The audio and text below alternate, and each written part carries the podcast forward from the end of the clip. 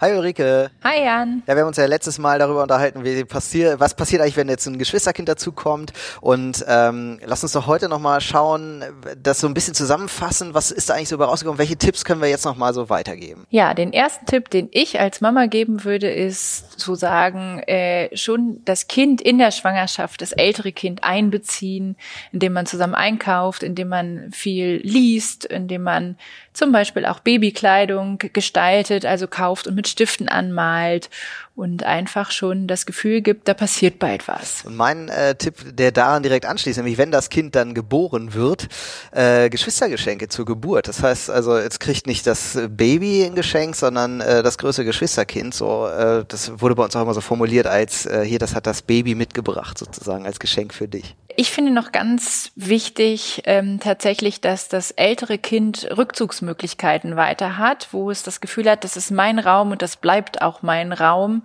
äh, im Sinne von, da kann ich mein Spielzeug in Ruhe aufbauen, egal was passiert und keiner stört mich.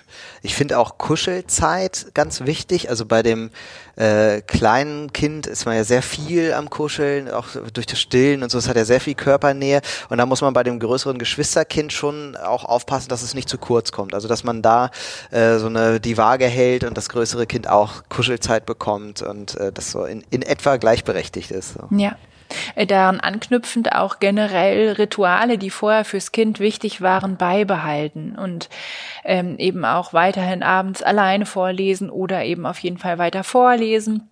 Und ähm, auch solche Sachen wie wenn zum Beispiel ein Familienbett existiert, nicht den Auszug des größeren Kindes an die Geburt äh, des kleineren Kindes anknüpfen. Also dass da nicht das Gefühl entsteht, okay, es ist jetzt irgendwie jemand Neues da und ich werde rausgeschmissen. Also das finde ich auch nochmal ganz entscheidend.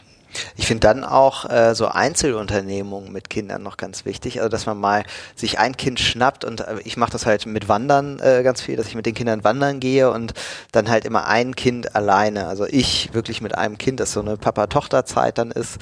Ähm, das finde ich auch richtig klasse. Dann hat man nochmal so ein bisschen äh, dieses, wo, wo man sich auch schon lange vorher darauf freuen kann. Auch wenn gerade so, ein, so eine Eifersuchtssituation ist oder so, dann kann man da auch nochmal dran erinnern, Mensch, das machen wir doch auch irgendwie nächste Woche oder so.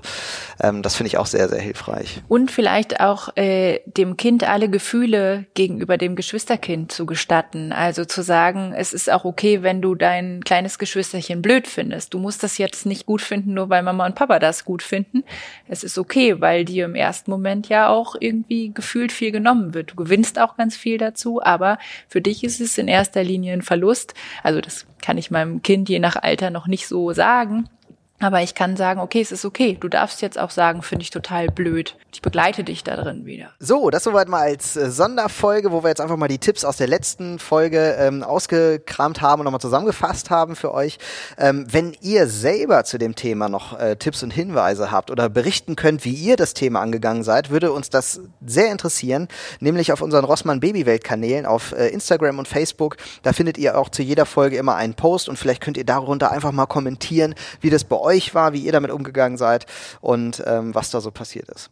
Und ich freue mich schon wahnsinnig, schon seit letzter Woche eigentlich, auf die äh, kommende Folge, wo wir nämlich über Eingewöhnung äh, in die ähm, äh, Krippe sprechen, also den Kita-Start sozusagen für die Kinder.